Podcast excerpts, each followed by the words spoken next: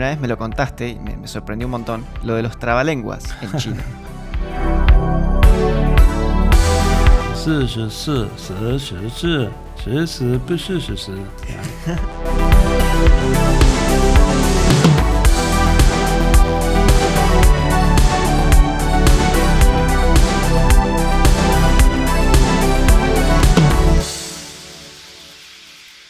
Y estamos al aire en Flashback Drive. ¿Qué tal? Bienvenidos. Yo soy su host, Gonzalo. Este es el tercer episodio de la primera temporada de este podcast que se llama Flashback Drive, un espacio en el cual contamos historias, anécdotas que creo que pueden ser interesantes para ustedes. Este es el tercer episodio de esta tira y ya tenemos a nuestro primer invitado de toda la historia de este podcast. Hoy me acompaña, hoy está conmigo, Cato. Cato, el micrófono es todo tuyo. Presentate, contale a la audiencia quién sos. Bueno, gracias por invitarme, Gonza. Eh, sí, soy solamente un, eh, un invitado del programa que apareció acá en iJoven y estoy muy feliz de haberte encontrado, encontrado acá. La verdad que es bastante raro, ¿no? Que de- después de trabajar juntos, eh, los dos decidimos venir a, a vivir acá en esta ciudad y estar en un rango tan, tan cercano, ¿no? Es cierto, y esto se lo tengo que explicar a la audiencia porque no lo saben. Cato y yo compartíamos trabajo en Argentina, es decir, somos ex colegas. Eh, vos, Cato, decidiste irte de la empresa a principios de 2021, más o según recuerdo, eh, y yo me fui a finales de año, y los dos decidimos irnos de Argentina, y por casualidades de la vida, nos terminamos mudando a Eindhoven, a la misma ciudad, sin saberlo, ninguno de los dos. Y lo descubrimos. ¿Quién lo descubrió? Y en realidad yo creo que fue Kimei. Fue Kimei. O sea, Kimei nos conectó. una tercera persona que trabajaba con nosotros, un amigo en común. Un amigo en común. Así que me preguntó dónde estaba, te preguntó a vos y al final yo terminé mandándote un WhatsApp y así nos conectamos. Muy loco. Yo me contacté con Kimei porque vi en LinkedIn que tenías un nuevo trabajo en la provincia de Nordbrabant. Y yo quedé como, "Mm, así se llama mi provincia. Pero pensé que quizás estabas remoto desde Argentina, no sé, otra cosa. Eh, pero bueno, no. Me acuerdo tu mensaje. Hola, ¿cómo estás? Y más importante, ¿dónde estás? Bien, eh, creo que sos un invitado muy interesante y que podés tirar anécdotas sin parar, por lo que te conozco me parece. Eh, ni siquiera tengo un guion escrito ni nada pensado, simplemente charlemos. Bueno, charlamos. Si vos tenés que contar algo que puede parecer interesante, algo que la audiencia no sepa o de algo que pueda aprender, alguna anécdota, algo que inicio esta conversación, ¿qué contarías? Bueno, tengo muchas anécdotas. Así que la- las anécdotas las fui coleccionando y tengo, por ejemplo, anécdotas de charlas disruptivas y anécdotas de momentos incómodos.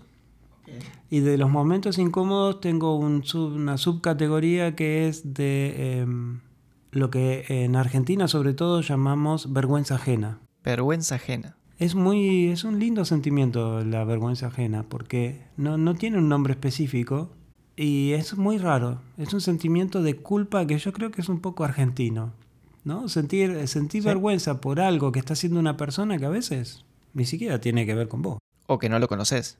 No la conoces y vos no tenés ninguna influencia, pero solamente por sentir que es una persona que pertenece al género humano y vos decís, eh, de alguna manera sentís que vos podrías estar en ese lugar, sentís vergüenza. Como, a ver, no sé, un político que habla mal inglés en, Sí. en las Naciones Unidas y vos decís, no. Sí, sí, sentís vergüenza y vos no tenés nada que ver, vos no lo votaste, vos no lo pusiste ahí, vos no le diste lecciones de inglés, pero sentís vergüenza.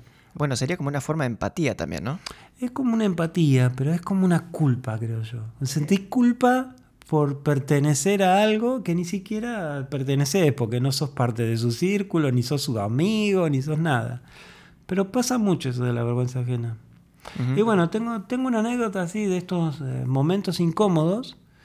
Tengo muchas anécdotas de momentos incómodos, pero hay, hay una anécdota que me recuerda esto, ¿no? De sentir vergüenza ajena por cosas que hacen otras personas, por estar en una escena donde la gente hace cosas que vos decís, no, eso no, no tendría que ser así, y te sentís mal, y no tiene sentido, porque vos no sos parte de, de- de De- su pensamiento, de, de nada, ¿no? Ok, ¿Y en qué contexto se da esto? Este contexto, bueno, eh, haciendo un flashback, es eh, también contexto de, de, un poco mi juventud. Yo estudié en una ciudad más mediana de, de Argentina, Tandil. Eh, es una ciudad que no es muy pequeña, pero igual tiene muchas cosas tradicionales. Y en este, el contexto es que estaba haciendo unos muebles que ahora llamaríamos muebles industriales, con caños. Estaba diseñando unos muebles con caños. Entonces fui a, a una casa de sanitarios Sí. como un poco tradicional, ¿viste? Con piso de madera y, y una, una mesada grande, ¿no?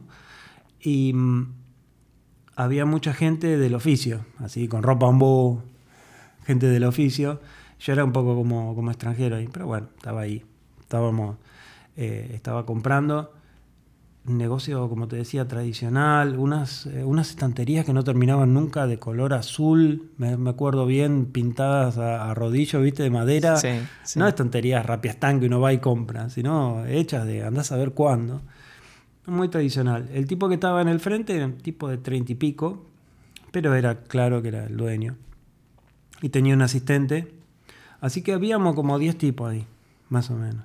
Y eh, yo estaba, estaba ahí haciendo cola, había mucha gente, 10 personas para dos que estaban atendiendo, eran muchas. Entonces, eh, yo estaba ahí, eh, va uno de los tipos, le dice, bueno, necesito un alargue de media de, de más o menos, dame así, dice, separa los índices, ¿no? Le dice, más o menos así. Sí. Entonces el tipo le dice al asistente, que le estaba cebando mate, ¿no? al asistente, un pibe muy, muy joven, le dice al asistente, bueno, trae uno de media galvanizada de 10 y... El pibe va, se pierde, ¿viste? En las estanterías, trae la cosa. El- el- Eh, ¿Eso qué es? ¿Una chapa o un caño, un caño? un alargue, un alargue de caño galvanizado. Ok. Ya no se vende más caño galvanizado. Eh, entonces, eh, el tipo le dice, el cliente le dice, no, me parece que es muy corto. El, el- el pibe este, que parecía como el dueño, le pone el caño entre los índices separados y ves que le erra por un centímetro, ponele, ¿no? Como diciéndole, esto es lo que vos me pediste y yo te lo traje. Ok.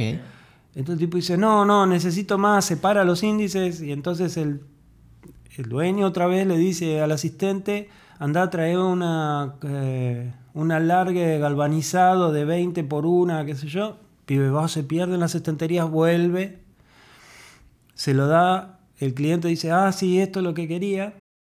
Perdón, cuando decís índice decís los dedos de la mano. Claro, lo- los dedos de la mano lo separa así, como diciéndole, "Ma- ma- más o menos, tráeme así. Está bien. ¿no? Está. Entonces eh, hace una mague como que se los va a dar y no se lo da y le dice, "Ah, este es el tamaño que te gusta, ¿no? Y hace una señal así un poco sexual, digamos, ¿no? Dice, este, este es el tamaño que te gusta, algo así.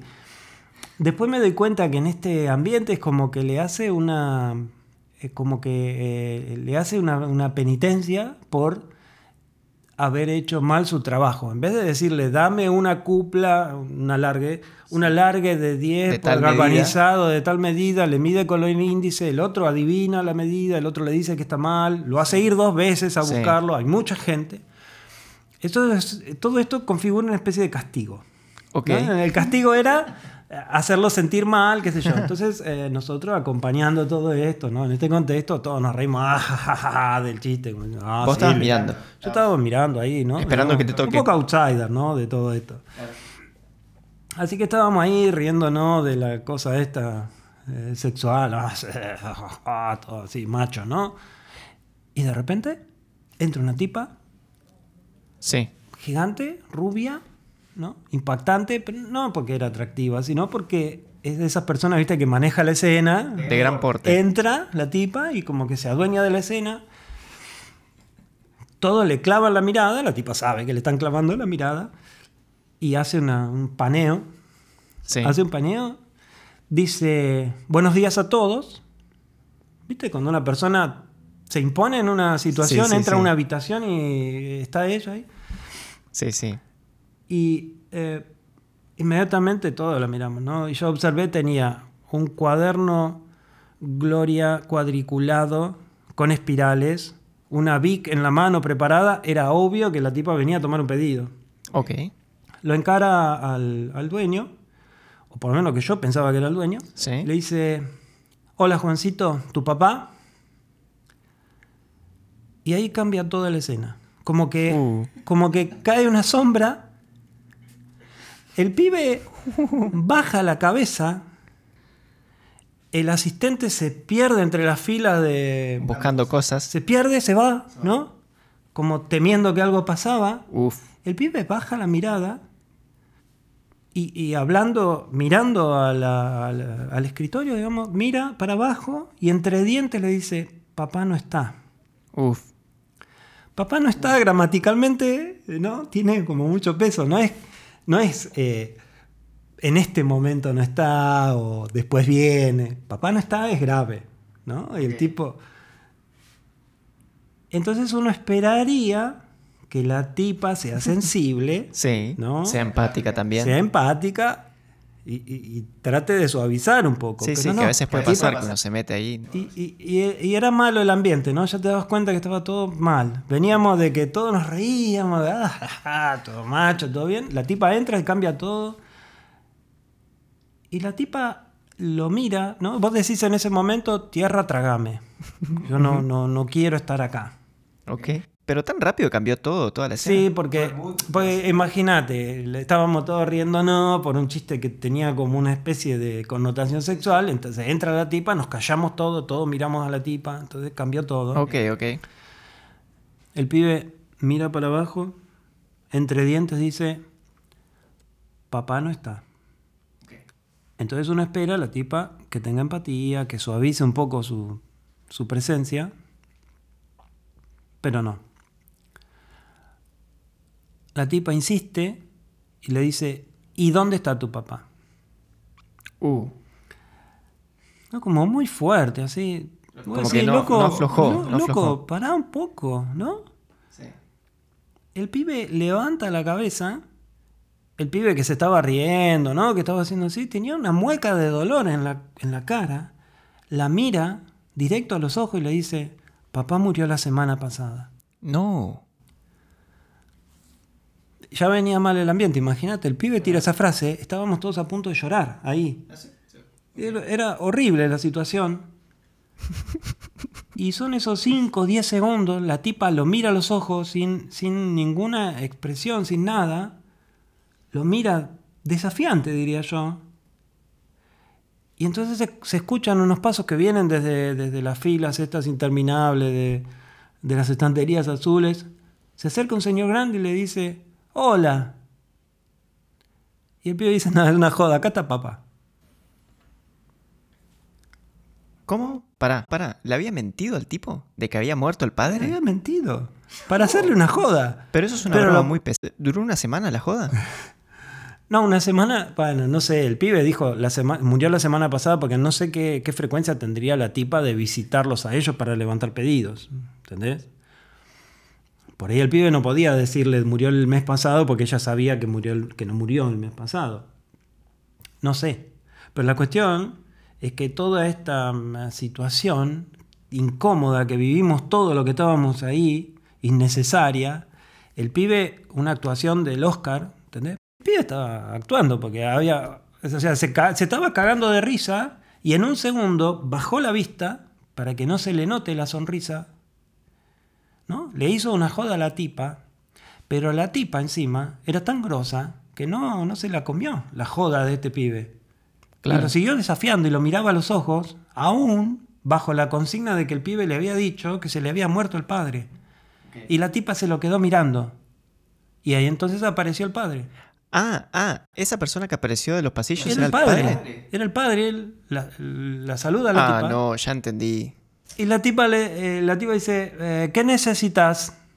Y empieza a anotar en el cuaderno como si nada. Qué como si no hubiera pasado nada. Rara. Una situación muy rara. Y vos decís, ¿por qué? ¿Por qué? ¿Cuál es la necesidad de hacer eso? ¿Por qué? Sí, no sé por qué. Muy una joda pesada, pero lo peor es que la tipa no se la comió. Como que estaba esperando eso. Capaz conocía al padre, por eso.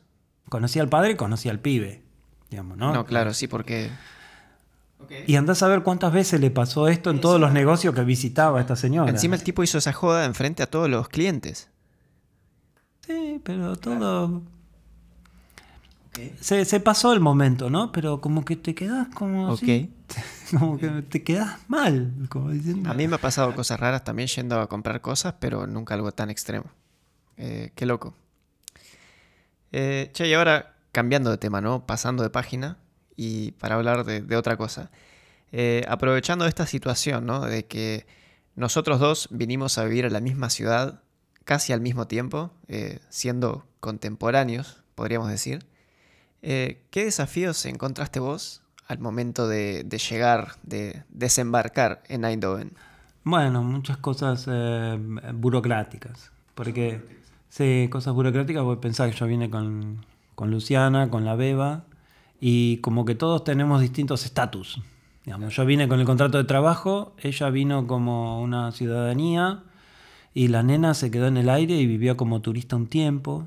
Claro. Y eso fue un desafío, fue difícil, porque cuando no tenés el, la residencia no podés pedir el seguro médico y si no lo pedís dentro de un cierto plazo también te corren multas. Entonces eh, fue difícil esa situación hasta que se aclaró todo y teníamos todos los papeles. Demoró. Demoró. Igual es algo que todavía estamos trabajando, ¿no? Es que sí, ¿sí? hasta que no sé cuándo se cerrará esto. Claro, esa es la, la gran diferencia con mi caso. Eh, en el capítulo anterior del podcast yo hablé de ciertas preguntas que me hicieron de la ciudad de Eindhoven, pero siempre mi punto de vista como, como persona, yo, yo, vine solo acá. Nada, vine con un bolso, una valija y una mochila, nada más. Eh, entonces por ahí es muy distinto a, a venir con una familia. Como... Sí, es, es, muy distinto tomar la decisión de dejar todo el, lo que tenés en, en un país como tenés una casa, tenés un auto, bueno, liquidás todo, agarrás y te vas a otro país, es una decisión difícil. Claro. Y después cuando llegás, bueno, tenés un montón de desafíos. En general, el desafío más importante es la diferencia cultural. Cómo se hacen las cosas, cómo tenés que hablar y cuál es el, la manera de llevar adelante las cosas. Si tenés que ser, eh, pedir las cosas con fuerza, con firmeza, o si solamente te tenés que quedar esperando y la gente hace las cosas por vos, o eso es muy difícil de medir hasta que vos no realmente vivís agregado, las situaciones. Y el agregado de que es otro idioma y que por ahí no controlás esas sutilezas tan finamente como lo haces en tu idioma nativo. Sí, sí, bueno, eh, que, que, también les pasa a ellos, porque nosotros nos comunicamos en inglés, en inglés y sí. entonces ellos también. Ellos no, también, claro. No pueden poner sutileza, las cosas son como un poco más directas. Son muy directos. Sí, pero bueno, yo creo que hago lo mismo. Yo cuando profesionalmente hago, tengo reuniones con mis compañeros soy muy directo porque no puedo expresar sutilezas en un lenguaje que no conozco. Mm, puede ser, sí. Y también tengo que pensar que ellos a su vez tienen su propio filtro que van a traducir de, del inglés al neerlandés. Y, entonces, mejor de ser directo, sin, sin sutilezas. Entonces las reuniones son como un poco fuertes. Sí pero eh, eso en términos un poco eh, profesionales. En los, en los, términos más eh, humanos, digamos, yo tengo muy buenas experiencias con las personas con las que. Trabajo, son gente muy amable y hablamos de cosas de la vida y de la familia. Y... Me pasó lo mismo a mí también. Creo que la gente con la que trabajo es, es un ambiente muy bueno. Eh, y me pasó lo mismo también cuando fui a Alemania y a otros países, pero tampoco soy una persona tan viajada como vos. eh, vos hasta viviste en China también, ¿no? Sí, estuve casi un año en China.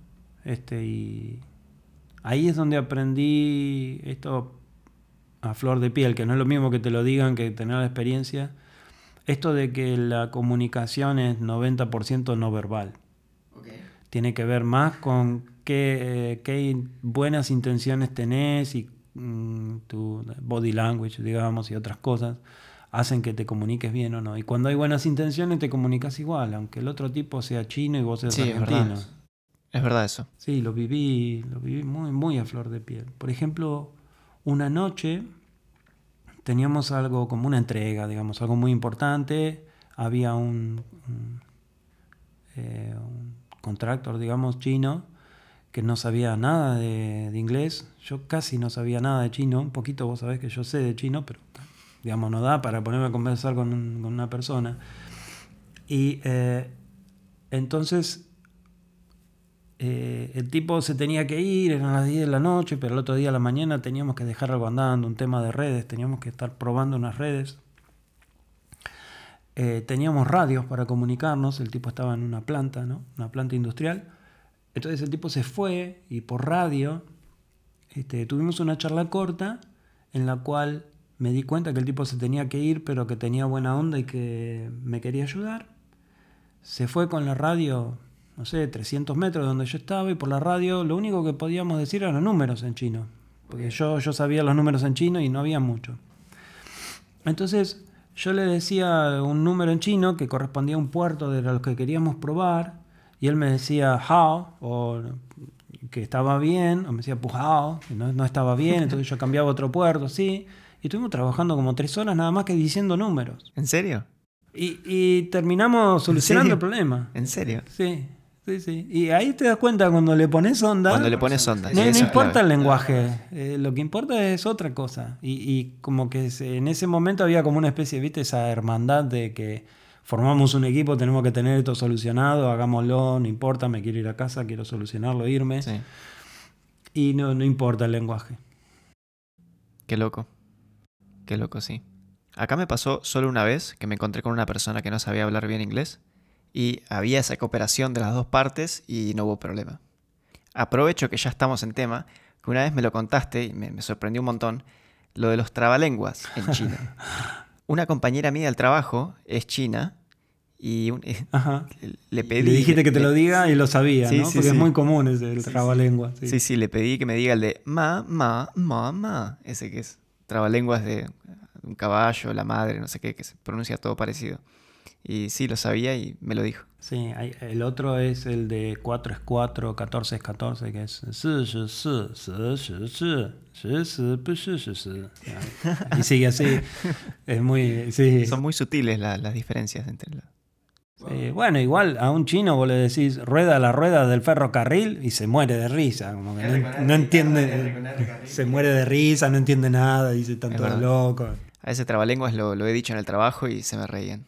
Sí, bueno, pero para los chinos es mucho peor, porque no tienen la R ni loco. Acá tienen eh, algo parecido y además están un poco más cerca del alemán y por ahí R, lo pueden pronunciar. Pero un Claro. chino pronunciar R es, es imposible, es increíble que alguien haga eso. Es verdad. Bueno, no sé si querés hablar de algo más, contar algo más.